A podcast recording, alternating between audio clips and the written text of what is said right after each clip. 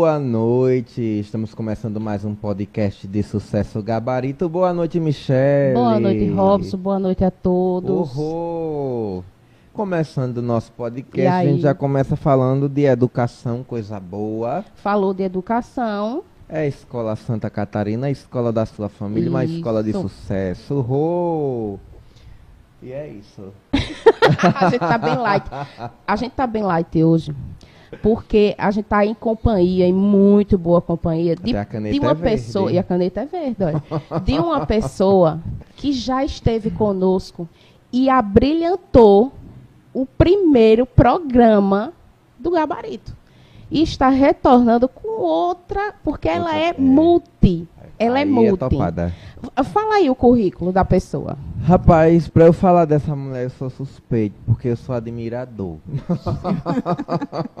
do trabalho, do profissionalismo, da competência. Ela é professora de língua portuguesa, ela é escritora, ela é poetisa, ela é cronista, militante da educação, por aí já arrasou e desenrolada em todo o setor da educação. E muito elegante, como sempre. E é Val Ferri. Boa noite. Boa noite, noite.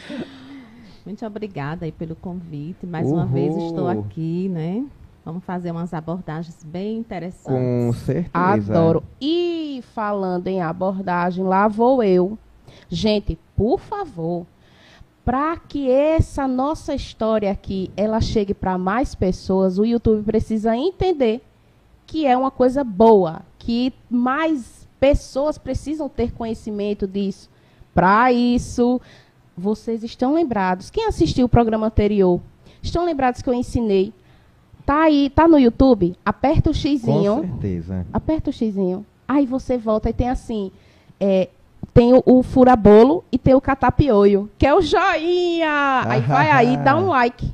Dá um like e volta para o chat, que é para vocês fazerem também essas, essas perguntas sobre o tema de hoje. Qual é o tema de hoje?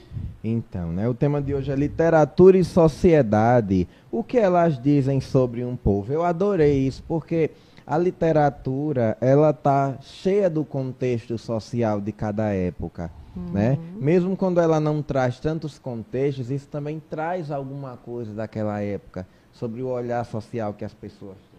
E eu acho isso super bacana e a melhor pessoa que eu encontrei que eu olhei assim e disse, não, para falar de literatura, tem que ser ela. Tem que ser ela. É. De Arapiraca é a mais desenrolada que eu conheço. E olha, falou em contexto, falou em contemporaneidade, olha que coisa linda. Arrasou. Paralelepípedo. Anticonstitucionalissimamente, é maior. Agora ele arrasou. Ele pisou. Então, falando sobre isso, a gente tem, claro, comentar sobre o que aconteceu hoje, né? 16 de março. Março é lindo, é maravilhoso o mês. Uhum. Hoje aconteceu uma mobilização nacional Sim. da educação. Arrasou. Né? E, e Val faz parte disso. E é muito importante porque, é, querendo ou não, envolve literatura, porque um dia. Com certeza. Vamos falar sobre isso. E como foi hoje, Val? Conte-nos. Então, pessoal, é, é, hoje foi um dia assim ímpar na educação nacional né, do país. Eu vou me portar mais a Arapiraca. Nós tivemos aqui um movimento belíssimo com trabalhadores da educação, né, professores, funcionários da educação, é, reivindicando várias pautas, mas principalmente a reivindicação da aplicação do piso nacional da educação. É, nós temos uma lei é, 11.738 de 2008, né, uma, uma lei que veio, digamos assim, ela veio fazer um ajuste na educação que o Fundef ele não fazia. Professor, por exemplo, na educação, tinha um salário muito irrisório antes dessa lei, que foi a lei do Fundeb. E aí, essa lei, a partir de 2008, ela veio favorecer os trabalhadores da educação, mas, infelizmente, como aqui no nosso país, para se cumprir uma lei, a gente tem que ir à rua, a gente tem que gritar. Né? Algumas pessoas falam assim, mas não é lei? Lei tem que ser cumprida. Concordo hum. plenamente. Lei tem que ser cumprida. Mas, infelizmente, como eu sempre falo, educação nunca foi prioridade em governo nenhum. A gente tem alguns governos que às vezes têm um olhar diferenciado para a educação, mas infelizmente ainda não é a valorização que nós merecemos ter. E aí a gente precisa, para que essa lei seja cumprida, ela, a gente precisa ir para a rua, para a rua para lutar por ela. E hoje foi um movimento belíssimo. Eu não sei mais ou menos quantas pessoas tinha no, no, no ato, mas eu acredito que em torno de 200, mais de 200 pessoas estavam no ato. Então, assim, ainda é pouco. A, a, a, a população educacional precisa entender que para esse direito ser cumprido, a gente precisa realmente reivindicá-lo, né? se, é. se, movimentar, mobilizar né, a educação para poder acontecer. E muitos companheiros ainda ficam assim é, em casa, né? Ainda ficam esperando que 10 pessoas, 20, 50 pessoas lutem por 3 mil pessoas, 4, 5 mil pessoas. Mas nós temos uns guerreiros aí da educação, inclusive eu, né, uma militante da educação, representante de sindicato. E aí a gente vai para a rua, a gente chama é, a sociedade, a população, para que a, a, a, população ela escute o trabalhador e o que os governantes não estão cumprindo. Então, assim, foi bem gratificante hoje, maravilhoso assim o ato. Eu fiquei muito satisfeita. Aliás, nós ficamos satisfeitos com o ato. Mas ainda a gente precisa mais, né? A gente precisa que a categoria se una mais, que a categoria realmente vá à luta e que os nossos governantes cumpram com as leis. É e Arapiraca, a gente sabe, por exemplo, é, aqui nós fazemos, o Centeal, nós fazemos parte de, da Regional Agreste, que a gente chama. São nove municípios interligados à Regional Agreste. E alguns municípios não estão cumprindo o Piso Nacional de Educação. Um deles é Arapiraca. Então, nós temos aí no salário do funcionário da educação mais ou menos 20% a menos do que o trabalhador deveria estar recebendo né, nos seus vencimentos. E ainda nós temos um piso a ser cumprido esse ano que é de 33%. Então, quando você soma esses 17% em Arapiraca, mais ou menos 17%, com os 33% que provavelmente a gente espera que seja aplicado, Poxa. mas é difícil, então a gente termina aí com o trabalhador apiraquense e quem trabalha aqui também, é, com a perda salarial aí de 45% a 47% no seu salário todos os meses. Então a gente vive uma crise muito grande aí no país, uma crise política e econômica, e a gente precisa, pelo menos, ter o nosso salário digno cumprido, né? Verdade. né? Porque não está fácil, né? A gasolina quase R$ reais, é, botijão de gás mais de R$ reais. É verdade. Né? Nós passamos um ano com a lei federal aí que proibia do servidor ter reajuste, né? Essa lei ela vigorou até o dia 31 de dezembro e agora que graças a Deus essa lei que foi do governo federal, ela terminou, a gente está com esse impasse aí nessa aplicação do PIS Nacional da Educação, que é uma lei, gente, de 2008. Não foi nenhum presidente que está no poder, nenhum governo que está no poder agora que criou a lei, não. A lei já existe. E já que cumpra-se, né? né? Que, cumpra-se. É lamentável. É, desde daqui, boa noite a Ediclê, boa noite a todos vocês, a dona Josefa Maria, que já está por aqui, dona Zefinha, boa noite. Ô, gente, o porquê da gente falar dessa movimentação, que é tão importante, no momento em que a gente está falando de literatura. Porque, querendo ou não, literatura passa também Sim. por isso. Com né? certeza. O que é literatura? Porque muita gente acredita que literatura é só a disciplina do ensino a médio. Matéria que a gente vê lá né? na escola. É. Uhum. Mas o que é literatura? A literatura, na verdade, ela tem várias definições. Né? A gente poderia dizer assim: a música é a literatura, né? a arte é a literatura, a, a escrita é a literatura. Mas a gente diz o quê? Que a literatura é um instrumento de comunicação social e de interação social. Então, tudo aquilo que vem a ser comunicação, que tem essa interação com o social, com o povo, com a sociedade, é literatura. Né? Então, o guerreiro é literatura, é cultura, é literatura. Então, assim, tem várias definições, mas a gente poderia dizer que é um, um instrumento de comunicação e interação social, que engloba aí todos os, os fazedores aí de cultura. E que eu percebo, ao longo do contexto dos estudos literários, que elas servem para informar a sociedade de forma direta ou indireta, quando às vezes existe algum posicionamento político que impede dessas mensagens chegarem diretamente, e elas acabam indo indiretamente, e quem está convivendo naquele contexto acaba também entendendo a mensagem que se passa, não é Sim, isso? Sim, inclusive, por exemplo, quando a gente, a gente estava falando aqui antes né, de entrar no ar, quando a gente volta à questão dos movimentos literários, né, das escolas literárias, períodos históricos Isso. literários, que esses períodos históricos literários eles, eles fazem com que é, é, as influências, né, eles fazem com que a gente, o nosso comportamento, a nossa cultura na sociedade, eles têm muita influência. E aí, hoje a gente vive num, num, numa democracia, mas naqueles períodos históricos, século XVIII, XVII, o que era que acontecia, né? Existia assim todo um, um que ainda existe, infelizmente, né? Em alguns países, até, às vezes até no Brasil também, em alguns setores existe uma ditadura ainda de que você não pode se expressar, mas naquela época era é, é, muito difícil. E o que era que os autores faziam, né? Eles expressavam sua revolta através da arte. Então, se você era, se você era pintor, você expressava a sua arte, a sua revolta, aquele contexto social na pintura. Né? Nós temos assim escritores maravilhosos, como eu poderia citar aqui, que eu, eu sou apaixonada por ele, é, Gregório de Matos, né? um dos mais importantes do movimento barroco. E assim, e ele era considerado boca do inferno. Por quê? Porque ele era revoltado com a, as condições políticas que aconteciam naquela época, e ele retratava isso através da poesia.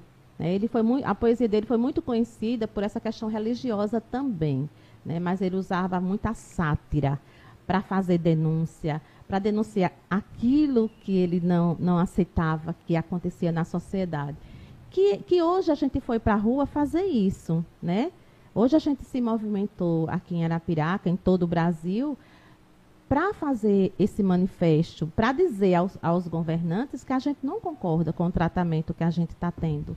Então, assim, a literatura é isso, né? ela é uma forma de expressão. E ela vem, assim, já de muito, de muito tempo, de muito, tendo influências na nossa sociedade, no nosso povo. E sabe o que eu acho bacana, Michele? Só fazendo uma observação. Sim. Porque essa galera passou uma para escrever seus livros, para falar sobre esses contextos. Muitas vezes foram presas, muitas vezes foram mortas e a gente vê hoje a liberdade que nós temos para brigarmos pelos nossos direitos e muitos não valorizam o espaço que hoje Exatamente. temos, o sangue que já foi derramado para a gente ter essa liberdade de expressão. É porque, como eu estava falando, é, a gente estava conversando lá em casa, e aí é, essa confusão de que eu sou informado, mas não é consciente, né? não tem Exatamente. a consciência então a gente estava conversando isso, poxa, é, adianta você ser informado, você saber de, de tudo que aconteceu na história, na literatura, e você não é consciente, você não coloca em prática isso. o que você viu. Exa né? Exatamente, Michele. Eu sempre falo assim, né? Sempre na, nos meus discursos, nas minhas falas, eu digo o seguinte: a gente tem que ter consciência de classe. A que classe eu pertenço? A classe trabalhadora. Então, tenho que defender os direitos do trabalhador. Então, é essa classe que eu pertenço. Eu não sou elite. Então, se eu não sou elite, sou classe trabalhadora, eu tenho que ir para a luta. Eu tenho que mostrar que eu, que eu sei dos meus direitos e que eu sei que eu posso consegui-los através da luta. Então, assim, essa consciência de classe que ainda falta para a população. Infelizmente. Infelizmente. Entendeu, colega? Não é porque você compra aquela natura e parcela em quatro vezes que você é rico, não, viu? Exatamente. é, é, bem importante isso que o, o Robson acaba, porque às vezes a gente brinca, né? A gente faz um, um, um, uma literatura aqui, uma sátirazinha, né? A gente faz um, um jogo de ironia aqui, mas é bem isso. Às vezes, é, a gente vê pessoas que têm a sua casa própria, graças a Deus ao seu trabalho, né? Conquistou o seu carro, às vezes parcelou em três, quatro anos, mas foi uma conquista. É, pagou. Né? Pagou, né? Ou não. Ou está pagando. Ou tá é. pagando, né? Então, assim, se você trabalha, é, é normal que você tenha as suas conquistas, que você é, é, usufrua daquilo que, do, que você trabalhou. Eu acho isso maravilhoso. Agora é o seguinte, a gente precisa entender que a gente não é elite, né? Ainda não é elite. E se passar a ser elite, que também tem essa consciência. Não esqueça do que já foi, Uhum. né? De que lugar eu vim. Eu sempre gosto muito de conversar com os meus alunos sobre isso, né? Eu sempre, assim, às vezes você está com um posicionamento social, é um pouquinho privilegiado pelo seu trabalho, né? Pelas suas conquistas, e às vezes você esquece de onde veio, das suas raízes. Raízes. E é isso que a gente não pode esquecer, né? Eu vim de onde? Quem é a minha raiz? A quem, sua quem é a minha essência. essência? Quem é a minha família? Né? Então, assim, isso é importante, essa consciência. Não tem a consciência de classe, tem aquela consciência humanista também, né? Verdade, Que a é gente precisa verdade. ter. Ela arrasa, menina. É uma pessoa de sucesso. Cá pra nós aqui, cá gente. pra nós. Ô, ô, ô, gente, a gente tá falando literatura. A gente já viu que literatura não é só uma coisa estudada em disciplina, né? Disciplina, literatura. Você não vai. Ah, eu vou estudar só na, na escola? Não. É a vida. A vida, né? E quando a gente fala da disciplina literatura, a gente se lembra de quê? Eu lembro de uma escola que faz inclusive um projeto de sucesso chamado Literarte, após. que é um show de interpretação teatral da parte dos alunos de não só um livro, os meninos lêem em torno de três, quatro livros para escolher um para estudarem, montarem roteiros e fazer aquele evento maravilhoso que é o Literarte da Escola Santa Catarina, minha gente. É show. Esse ano Show mesmo. nós estaremos lá fazendo toda uma exposição de sucesso, minha gente. Vocês vão ver um pouquinho do que é o Literarte do Santa Catarina. É, Horror. Mara. Olha só. Eu queria adentrar aí numa, numa situação mais pessoal de Val. E... Eita. Vamos lá. Tá preparada? Adoro. Val, Val- Val é polêmica, Val O que polêmica. fez? É. Depende. Val, Depende. O que fez você gostar de literatura? Certo. Eu poderia reverter um pouquinho essa pergunta, né? Hum. O que fez a Val ter esse gosto pela leitura, Olha. né? Esse gosto Olha pela aí. leitura. É, é algo também que eu sempre ressalto com os meus alunos, isso na sala de aula. É, a Val, ela já nasceu com isso. Entendeu? Tem pessoas que precisam que a gente incentive, né? Que a gente incentive, que a gente mostre que é legal, que é importante conhecer. Literatura faz parte da sociedade, o indivíduo precisa viver em interação social. Então, tem pessoas que precisam ter esse incentivo. A Val, eu lembro que a minha mãe, ela sempre é, é, me incentivava a estudar. Ela dizia assim, estude para você ser alguém na vida, né? Porque tem também esse essa coisa, o que é ser alguém na sim, vida. sim. E depois, assim, eu percebi que era a forma que ela tinha de, de me incentivar. Né? Que não é. A gente não estuda para ser alguém na vida, a gente já é alguém na vida, né? Mas a gente estuda, assim, para colocar os nossos valores aí para a sociedade. Mas eu sempre, desde criança, que eu sempre gostei de ler. É, é algo que eu sempre falo também, sempre vou estar reportando aqui os meus alunos, porque é realidade, referen- é a referência. né? Que eu sempre falo com eles. Eu, na cidade que eu morava, que eu não sou aqui de Arapiraca, né? Eu já eu moro em Arapiraca há 30 anos, mas eu não sou de Arapiraca, sou de uma outra, outra cidade aqui próxima, Taquarana. Nasci lá, depois eu vim morar aqui. Né? Ainda hoje vou para lá, trabalho e trabalho aqui também. Mas assim, é, eu era louca por biblioteca. Na minha cidade tinha uma biblioteca pequena e tinham várias obras lá que eu gostava de ler. Às vezes eu fico analisando qual é, por exemplo, é contos de fadas. Eu sempre gostei. Eu lembro que eram um- uns livros fininhos e você tinha que pegar, assinava que pegou lá na biblioteca e com três dias, três, quatro dias você fazia a devolução. Eu lia três, quatro por dia. Morava próximo à biblioteca, aí levava para casa o livro, terminava de ler, que era um livro fininho. Eu sei assim que contos de fadas eu sabia tudo, de cor salteado, porque eu adorava ler. Era uma coisa minha, certo? É lógico que lá no ensino fundamental, é, é, é, no ensino médio, na faculdade, eu fui assim, me incentivaram a fazer outras leituras. Sim. Mas eu lembro também que na minha adolescência, qual é o adolescente que gosta de literatura grega? Eu sempre gostei.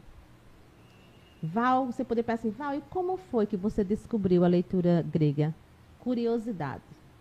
Eu ia para a biblioteca ler uma coisa e lá tinha achava outra. Achava outra, né? Então, é uma questão de você estar tá buscando sempre conhecer o novo, porque literatura é isso, né? Renovação. E aí eu adorava aquelas histórias da Grécia Antiga. Inclusive, é um país que eu vou visitar. Eita. A Grécia. Ah, eu tenho. Né, que eu sou apaixonada assim. Grécia por, e é, Itália. Eu tenho muita vontade de é. conhecer. Não sei quando irei visitar a Grécia, mas irei. E assim, Alexandre o Grande, eu li. Era um livro que eu acredito, não lembro a quantidade de páginas, mas eu acredito que devia ter uns 300 a 400 páginas. E eu, uma adolescente, já li Alexandre o Grande é assim, apaixonada por. Lógico que tem umas coisas quando você conhece mais a fundo a história do, desse rei, né, maravilhoso. Mas, assim, as conquistas dele, né? As conquistas após a morte do pai dele. E eu era muito curiosa. E eu queria saber o que tinha acontecido. E aí eu conheço muita coisa, assim, já li muita literatura grega.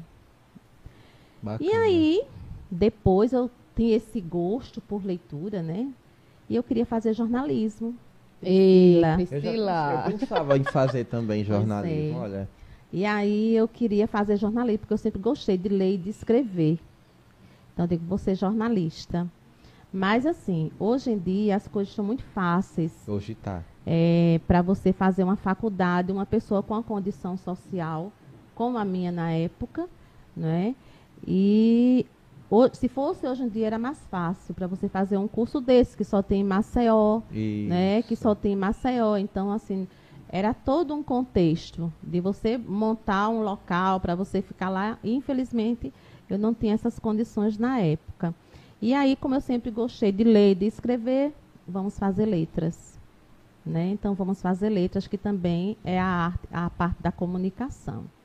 E aí, na graduação, também fui incentivada pelos meus professores maravilhosos da graduação na UNEAL a conhecer mais a fundo assim esse mundo da literatura, né? Esse mundo literário. E eu estou muito feliz. É tão bom quando a gente se encontra na nossa profissão. É. Eu digo que eu sou professora de língua portuguesa, porque realmente eu quero ser professora de língua portuguesa. Uhul. Porque tem pessoas que, assim, eu já ouvi isso, né? É, eu, tô, eu sou professora porque eu não tive escolha. Hum, eu já ouvi não, também isso. É. E os alunos que lutam. É, e os é. alunos, é, eu, eu acredito que a, a, arte, a língua me escolheu, né? Eu fui escolhida por ela, mas também eu a escolhi. Uhul. Então, assim, eu acho que eu estou no lugar certo, né? Lógico que a, lógico que a gente tem alguns algumas coisas que não, é alguns percalços né? Que não, é, não são não vale nem a pena a gente falar aqui.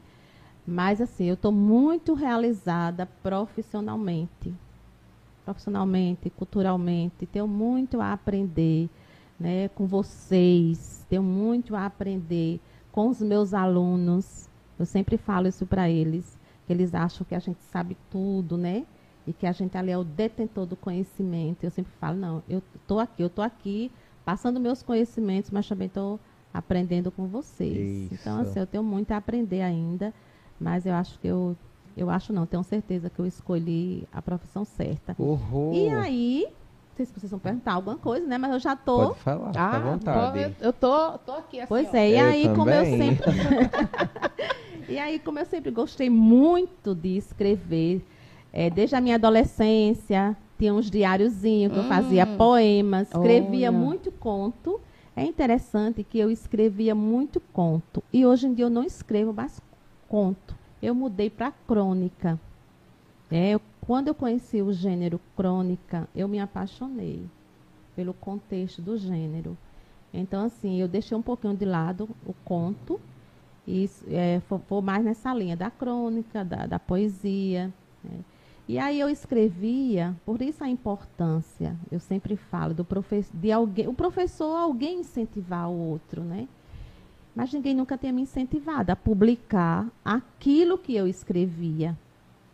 E, na verdade, também, além de não ter incentivado, a gente não tinha chance de publicar. Eu estava pensando É, nisso é, agora, é. porque, eu, pelo menos para mim, é recente ouvir é, falar sobre possibilidades de publicação. A gen- na faculdade a gente vê que tem lá publicar o, ar- o artigo, é, né? mas fora desse espaço, eu particularmente eu não conhecia a possibilidade de produzir algo e lançar, que é recente. Eu posso até falar o nome dela que eu acho que é Inclusive no interior, né? Exatamente. Arapiraca. Isso.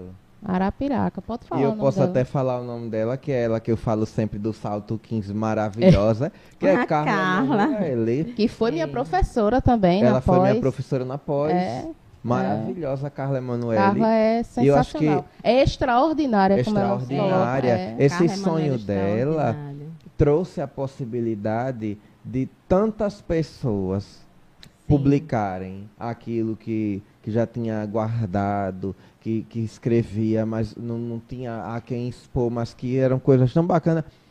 E trazer essa possibilidade trouxe para o povo arapiraquense, o povo de Alagoas, é, esse espaço de, Esse de, espaço. de se Uma expor. equipe formidável, É. porque ela, se, ela se formou, né, se colocou como uma equipe Sim. que construiu, né?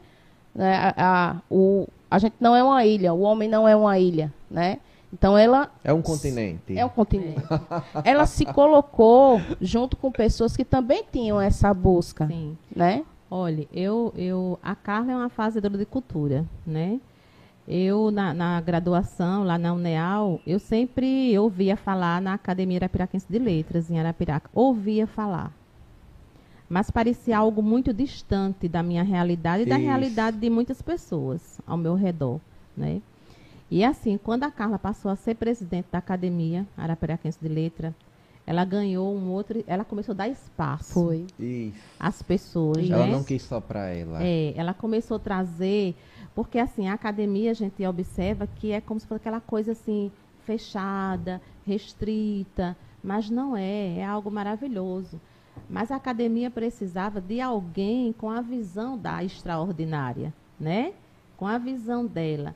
Então, quando a, a Carla entrou como presidente da Academia Arapiraquense de Letras, ela deu um outro âmbito.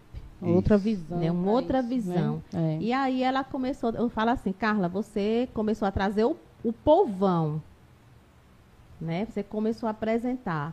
E daí depois eu a UBE, que é a União Brasileira de. Escritores, no Carapiraca, a qual eu faço parte. Fazemos. honra de fazer. Arrasou, arrasou. Também faço parte. Muito bem. Pois é.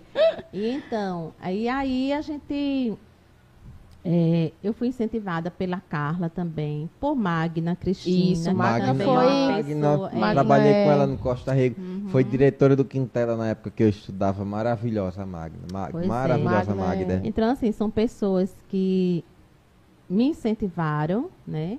Eu tenho o privilégio de dizer que eu também já incentivo outras pessoas, né? Eu tenho algumas colegas que já estão nesse mundo literário aí, incentivadas por mim, que fui incentivada por outras. Que coisa boa. Então, assim, a literatura é isso, né? É uma forma de comunicação, de interação. As pessoas precisam trabalhar isso, né? E aí a gente vive nesse universo maravilhoso e eu comecei a escrever, a produzir. Você fez a antologia, Eu- antologia de é. Taquarana. Você estava à frente, né? É, eu fui organizadora. Eu sou antologista também, que esqueci de colocar aí na minha Isso. biografia, viu? Agora eu sou antologista, que disseram que eu sou antologista já e que eu posso ser considerada assim. Horror, E é. é sim. Então, assim, eu também incentivada por elas, né? Incentivada por elas, que, que entraram também nesse mundo literário há pouco tempo. Né? Não tem. Mulheres muito tempo. empoderadas que Mulheres empoderam outras empoderadas, mulheres. É isso mesmo. E aí a gente. Eu ousei nesse projeto da primeira antologia taquaranense de escritores, leitores e convidados. Que bacana. Então, assim, foi realmente um, um, é, um projeto bem ousado, né? E que tinha o intuito de divulgar a literatura, tinha o intuito de trazer aquelas pessoas como eu lá no passado, que escrevem, que escreviam, mas que não tinham oportunidade de publicar. Então, no início do, do, desse projeto extraordinário, maravilhoso, eu dizia assim: se eu conseguir 40 escritores, porque a literatura é, taquaranense ela tem escritores renomados. Eu tenho, eu tenho na literatura, na antologia taquaranense, escritores de, que têm 20 livros, 13, 15, 18 livros escritos. Olha. Mas tinham também iniciante, né? Alunos, professores, né? Assim, pessoas que tiveram essa oportunidade de publicar os seus escritos. Que bacana. É. E aí eu dizia assim, se eu tiver pelo menos 30 ou 40 pessoas inscritas, já foi um grande passo, né, que eu dei. Uma cidade pequena, Taquarana tem mais ou menos 20 mil habitantes, mais um pouquinho.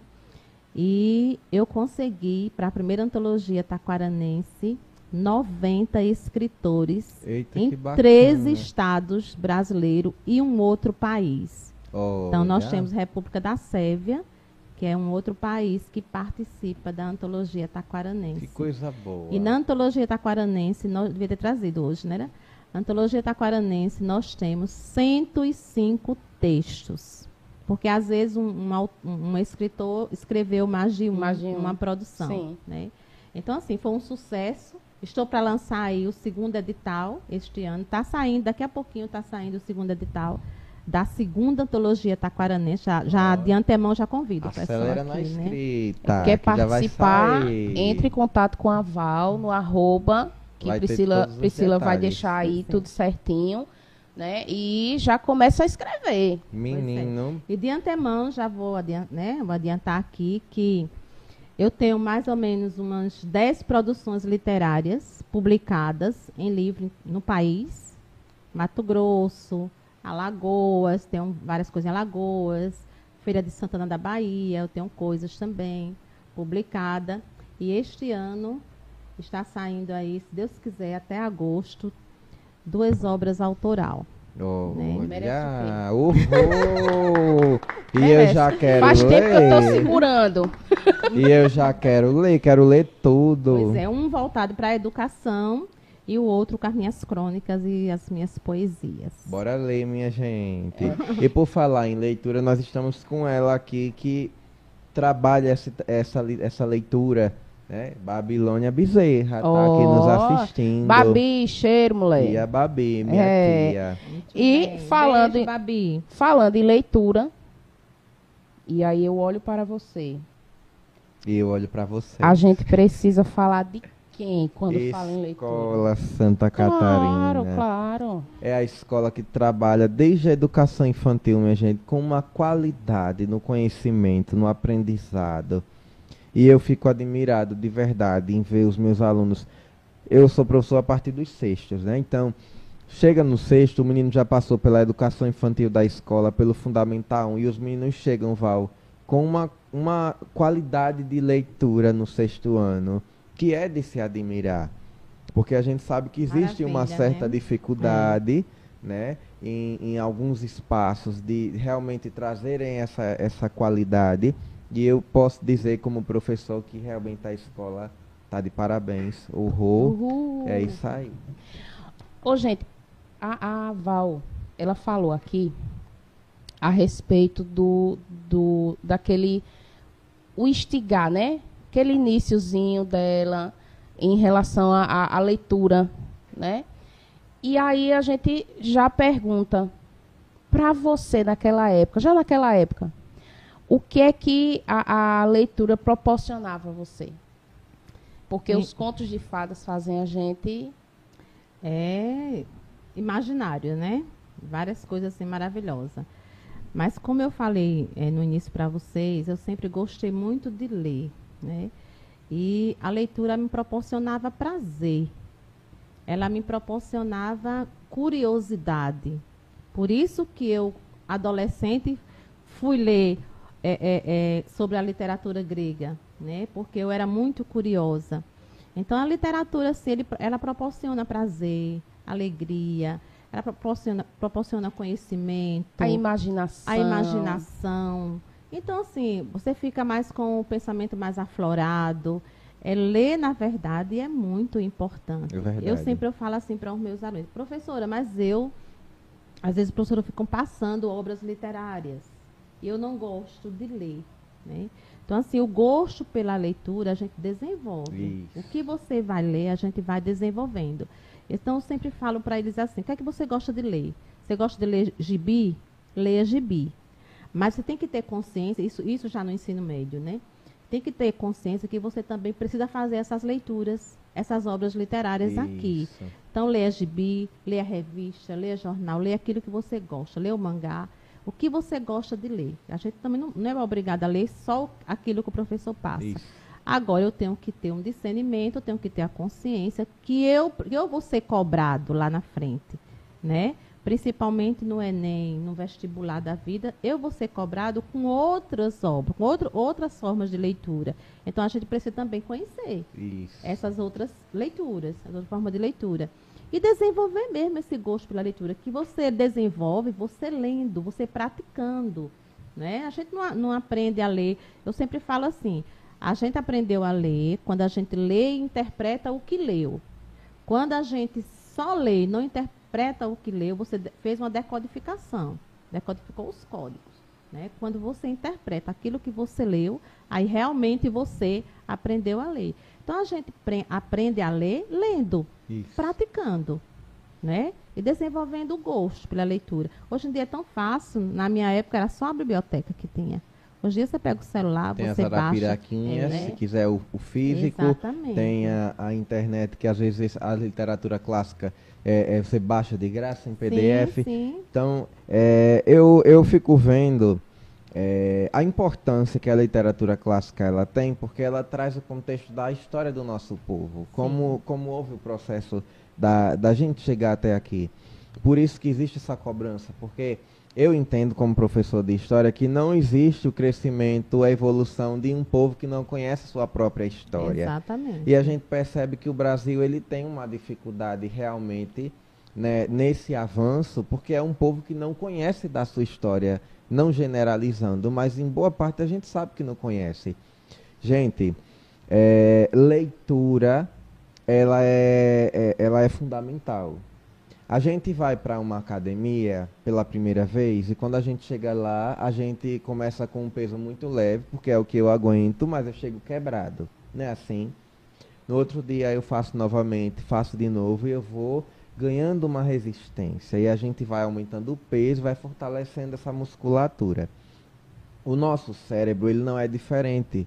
O, o exercício que o nosso cérebro precisa para ele se fortalecer e produzir neurônios é a leitura. Ah, mas eu não gosto de ler. Como o Val colocou, procura o que você gosta e começa aos pouquinhos. Ah, eu pego uma coisa para ler, só leio duas páginas. Ok.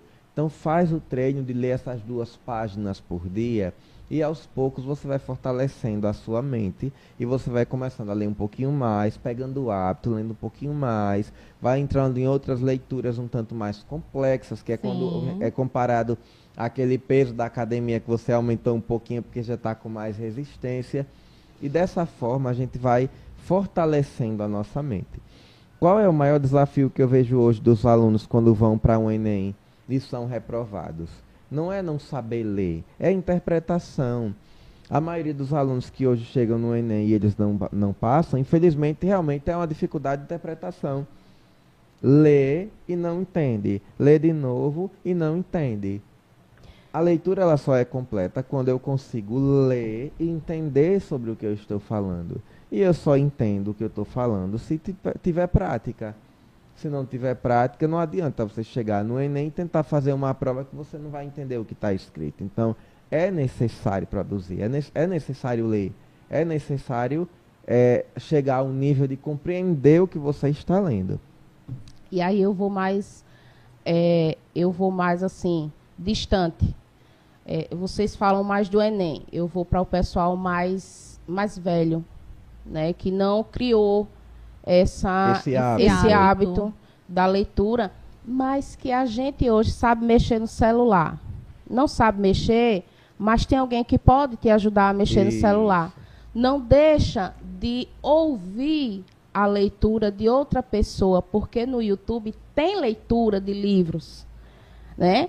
Então não deixa de conhecer alguma coisa diferente, porque você ou não tem o hábito ou você não sabe ler. Isso. Sabe? A, a, a Val colocou aqui uma coisa muito importante, dentre tantas outras coisas que ela falou, claro. Mas é, a leitura, não só, a literatura não, está, não só está ligada a o ler. Ela está ligada a tudo. Tudo. A arte, a, a Arquitetura, arqui- tudo que a você, né? Tudo né? que a é dança, voltado. a música. Pois é, então né? você precisa conhecer. Precisa. Não vá ouvir de outra pessoa isso. Procura tanta coisa no YouTube, inclusive essa nossa conversa aqui vai ficar gravada onde? Vai ficar tanto no YouTube, aqui por onde você está assistindo agora, no Instagram também vai ficar por lá. E no Spotify, caso você não esteja com tempo de estar assistindo, mas vai ouvir nossas vozes maravilhosas ali Sim. enquanto você está lavando um prato, quando você está varrendo uma casa, está fazendo suas atividades e está nos ouvindo. Então, da É mesma aí, tá forma, informando. Da mesma forma que você está nos acompanhando aqui, que você pode estar escutando, você pode fazer isso também na sua vida. Isso. Procura lá. É, qual seria um clássico para procurar? de experiência e de vivência, né? Não é? Olha, nós temos assim vários clássicos cobrados nos vestibulares, né? Vários. É, por exemplo, é, Graciliano Ramos, né? É um, um, um autor assim muito cobrado na prova do Enem e outros vestibulares. Clarice Lispector, Machado de Assis. Então, assim, é, são essas Mário de Andrade também. Eu acho ele é, sensacional. De Andrade é Riu sensacional. muito lendo ele. Exatamente. Jorge Amado, a Luísa A Azevedo. Luísa Azevedo. A Luísa Azevedo. Eu, assim, eu sou apaixonada por esse, esse pessoal. Morreram muito jovem, né? Com 20 anos, 22 anos de idade. O pessoal morria de, de, de tuberculose é, naquela naquela, época naquela época, né? Mas ele tem obras, obras assim, belíssimas. Quando eu citei lá no início que a literatura, ela é a cultura de um povo. E que quando eu falei também sobre a questão dos movimentos literários, que reportava muitas vezes é, é, lá o Gregório de Matos, né, onde ele se revoltava com o que estava acontecendo é, na sociedade ali com o seu povo, e ele transmitia isso através da poesia irônica, satírica. E aí, por exemplo, Graciliano Ramos, Vidas Secas, né? Ele reporta o quê? Ele fala o quê? O problema da seca, dos retirantes, não é assim, da pobreza, da miséria mesmo, e até da falta de conhecimento. Então, esses escritores, eles relatavam em, suas- em suas obras literárias reconhecidíssimas, belíssimas, a vivência de um povo, de uma sociedade, a realidade que não pode se desvirtuar do, do- Por exemplo, eu digo assim, sempre eu falo assim, é, a literatura não pode se desvirtuar da realidade, né? O autor, ele sempre leva consigo, quando, por exemplo, eu escrevo, que no finalzinho, se der tempo, eu vou ler aqui uma poesia minha maravilhosa, Sim. Sim. sim. é a gente nem sempre escreve o que a gente sente. A gente escreve também o que a gente sente, o que a gente vivencia, o que a gente visualiza, Uhum. né? Às vezes, né, é, quando eu vou é, colocar minha biogra- biografia, alguma obra que eu é, é, escrevo para ser publicada, eu digo, não tente me, me conhecer através dos meus escritos, né? Que às vezes eu nem eu mesmo me reconheço neles. Mas, assim, a gente vê essas obras maravilhosas. Clarice Lispector, por exemplo, sou apaixonadíssima por ela. Inclusive, participei de um, de um tributo a Clarice Lispector numa antologia de, de Mato Grosso, onde eu tenho uma poesia, assim, duas poesias maravilhosas também. E Clarice Lispector, eu, eu falo sempre assim que eu me inspiro muito nela, que ela tem aquele jeito intimista de escrever. Também é muito cobrada nos vestibulares da vida. Então, assim, é isso. A gente precisa conhecer essas obras, né? Tem obras como o Curtiço, por exemplo, que é uma obra, Da não é fácil, não é fácil, né? Você precisa ter um vocabulário bem para você compreender, E mas a- é uma obra assim que retrata a realidade Mas, daquela Daquela época. época. Não fuja das coisas que são difíceis, porque nós temos dicionário Sim. e nós temos ainda aí a internet. É Você coloca assim, o que é isso? Aí porque a o livro. Cortiço foi escrito. Porque o livro é, Vidas Secas. Vidas Secas, se eu não me engano, ele traz o contexto de Antônio Conselheiro, Sim, não é isso? É, também. Que vai, vai se passar Sim. na Bahia, na região de Canudos, né? Onde é um povo que põe a sua esperança na fé diante de uma situação de pobreza e miséria. O Graciliano Ramos, ele tem várias obras, né? É muito reconhecidíssima. É, inclusive, ele tem uma obra que ele escreveu retratando, acho que é Cáceres, esqueci agora, lembro já. É, Memórias de, Cá, de, de um Cáceres, alguma coisa assim. Daqui a pouco eu lembro. Desculpe-me aí, mas Não, fugiu não. agora. É, onde ele retrata o que ele viveu na prisão. Naquela época, lá no- nos anos, acho que 1936, 38, por aí assim, onde ele, é, nessa obra belíssima, ele fala muito dessa, do, do sofrimento que ele passou na, na prisão. Então, assim, na, na, na verdade, são vivências, são experiências que o autor Memórias de um Cárcere. tem- É, Memórias de um Cárcere mesmo, né? Uhum. Pois é. Graciliano Ramos. Graciliano Ramos. E aí nós temos vários escritores brasileiros que a gente precisa conhecer. Jorge Amado. Quem não, não já ouviu falar, por exemplo, na obra de Machado de Assis, Dom Casmurro? Né? Será que Capitu traiu ou não traiu? Então vamos... Fica ali. Eis É, aquela polêmica. É, eis aquela é, polêmica. É, é uma coisa que eu aprendi muito eu na... até encenei, eu fui captura. Ó, é. Eita. Uma coisa, é, Michele e, e Robson, que eu aprendi muito quando eu li A Hora da Estrela, de Clarice Lispector, pela primeira vez, que um, um- grande clássico, né? Lembrando que, que a de- da Hora da Estrela, ela é alagoana, né? De Maceió, foi para o Rio de Janeiro. Cla- Clarice, se eu não estou enganada, parece-me que ela é da Ucrânia. Acho que ela, acho que é Ucrânia. Ela Ela tem veio um sotaque diferente. ela né? veio com seis meses de idade aqui para o Brasil, morou um pouquinho em Pernambuco e morou uns dois anos e pouco em, em- em Maceió. Depois ela Olha. foi para o Rio, outras cidades aí.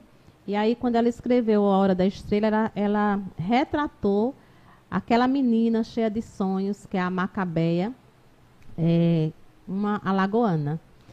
E assim, a Clarice Lispector, eu, eu observo muito e na- nas obras dela, é, o, o quanto ela foi feliz em escrever A Hora da Estrela, retratando, apesar dela ter esse, assim, esse jeito intimista para escrever, mas ela retratando a realidade, que, tal, que ela não tenha vivenciado, né?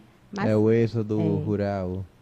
Mas, por exemplo, ela trazia a Macabé lá para o Rio de Janeiro, cheia de sonhos, E o sofrimento. de sofrimento, Não vamos, justamente. não vamos contar o livro, não, que é pro povo ler. é, É, olha, bom, é, É bom. bom. Sabe o que é que eu bom. vejo? É, a, a Michelle e, e a Val falou alguns pontos que eu achei muito interessantes. É, a literatura ela não se resume aos livros. A gente também pode encontrar literatura na música, as críticas, os protestos políticos. Sim. Eu acho interessante quando a gente fala do, do o livro que a gente falou agora, Vidas Secas, e ele traz uma, uma certa colocação de Antônio Conselheiro no, no, em Canudos. A gente vê o Curtiço, que retrata a situação do Rio de Janeiro, Uhum. naquela época que, a, a- inclusive, a, a população que vivia naquela região em Curtiço foi expulsa do litoral do Rio de Janeiro para ser feita uma área, uma, uma área nobre para ser o cartão postal do Brasil e por trás estava a favela do mesmo jeito, né? Então a gente vê mais tarde, principalmente no período de ditadura militar, a gente vê artistas fazendo uso dessa mesma, dessa mesma expressão. Quando a gente vê, por exemplo, Geraldo Vandré, quando ele Sim. canta Vem, vamos embora, que esperar não é saber, quem sabe faz a hora, não espera espera acontecer, né? Chamando as pessoas para lutarem contra um governo que oprimia as pessoas. A gente vê eh, esse mesmo espírito da literatura clássica nesses autores.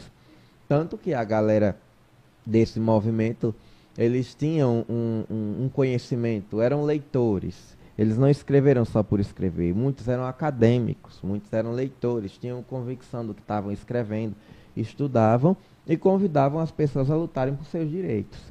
Né? E, e- e isso é muito bacana. E compete também ao professor instigar, através desses estudos que a gente faz, o nosso aluno a, a, a, ter um posicionamento. Ser a, crítico positivo. Opinião, ser crítico construtivo. É.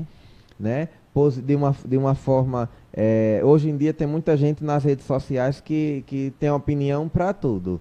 Tá? Você não vê muita utilidade no, no que é colocado às vezes, porque eu, não gosto de tal pessoa por tal posicionamento e ao invés de eu me colocar de uma forma de com conhecimento, eu xingo. Porque eu não tenho conteúdo, então eu xingo. Eu não tenho argumentos, né? Não tenho argumentos. Quando eu não tenho argumentos, aí eu ataco o outro. Exatamente. Que é uma forma de eu gritar, né?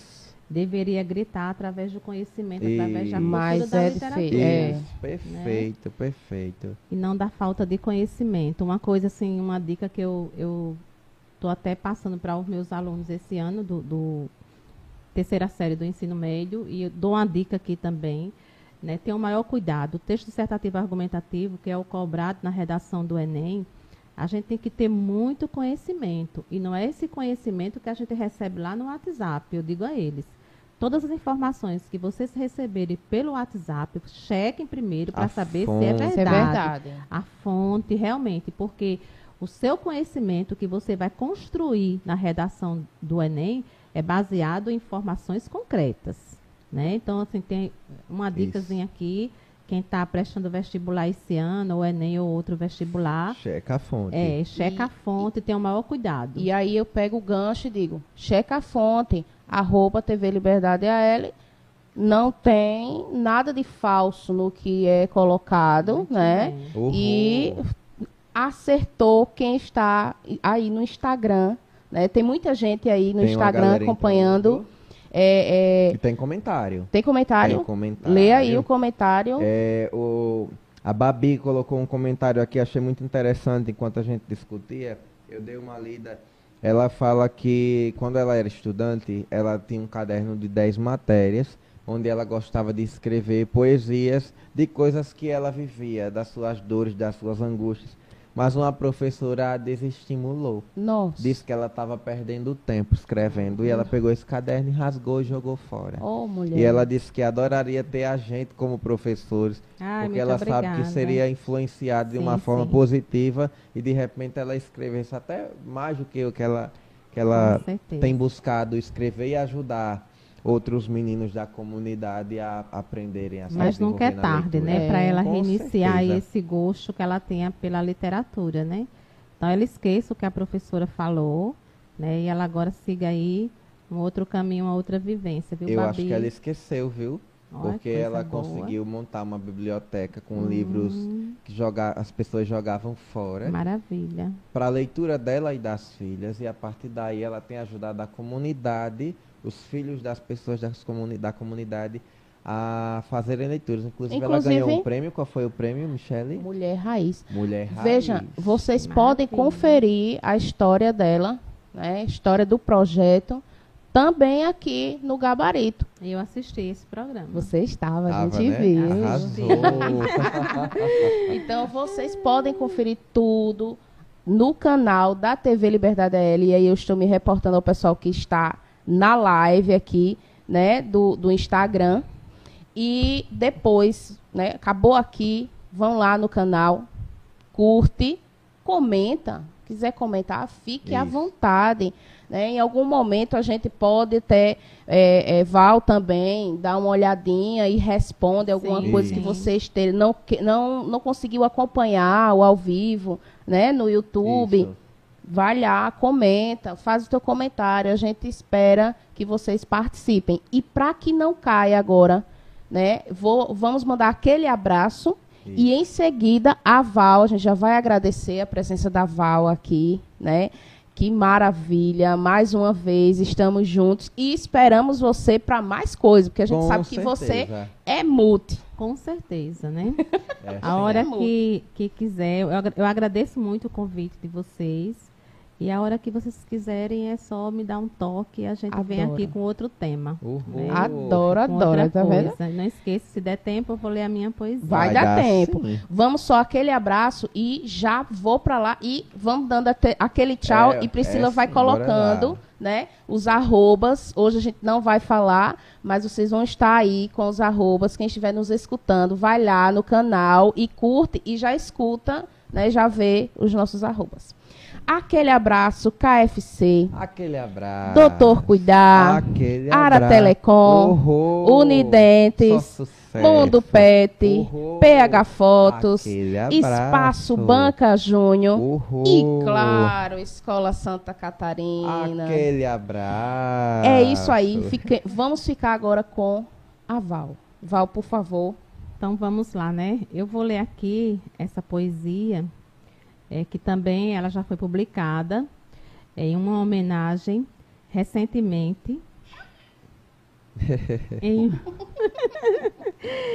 em um livro, em uma antologia é, de uma amiga minha, a Irlana, Irlana Jane, que é uma professora de uma universidade lá em Feira de Santana da Bahia.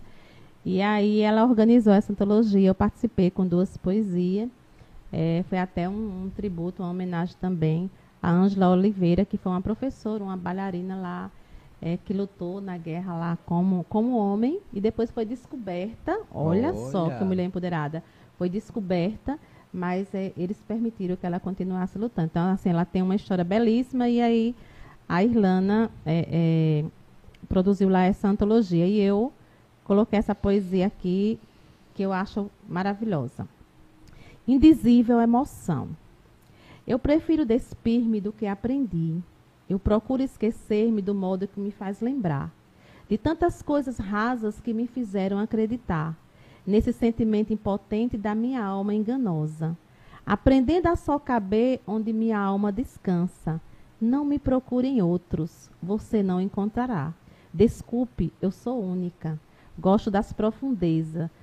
Mergulhos profundos na alma, onde a minha verdade está. Há uma tristeza distinta e insuportável. É uma melancolia profunda que sempre vem me visitar. Tudo, tudo parece calmo, mas está um caos. Olha, uma profundidade, hein? Me identifico, viu? Essa realmente foi profunda, por isso que eu a trouxe aqui para fazer essa leitura. Coisa boa. E a gente merece, a gente merece lindo. ouvir. É. A gente merece ouvir. A gente só vai dar agora uma boa noite. É a Silvia Grijó. Sou da, do Amazonas. Oh. Estou amando vocês. Arrasa. Abraços Ai, amazônicos. obrigada. Um Também escreva, hein? É Silvia. Silvia. Também escrevo poemas. Olha. Então, galera. Silvia, a segunda antologia taquaranense está vindo aí o edital. E o arroba da Val tá aí, viu? É, Entre em contato com arroba ela. Valfer, underline escritora, lá no Instagram. Entre Oh. em contato comigo. É isso, vamos gente. publicar, vamos publicar, mulher, esse material. A gente quer ler. Coisa boa. É, a gente quer ler. Coisa boa a gente ler. precisa É, conhecer, sim. né? E é- são com as palavras, claro, da Val, que a gente vai concluindo o nosso gabarito de Terminou hoje. Com chave de ouro, porque foi lindo esse Foi lindo. poema. Gratidão a todos que nos acompanharam e que vão acompanhar esse esse nosso bate-papo, esse nosso bate-papo hoje, quase que não sai. é isso, gente. Tchau. Partiu. Tchau.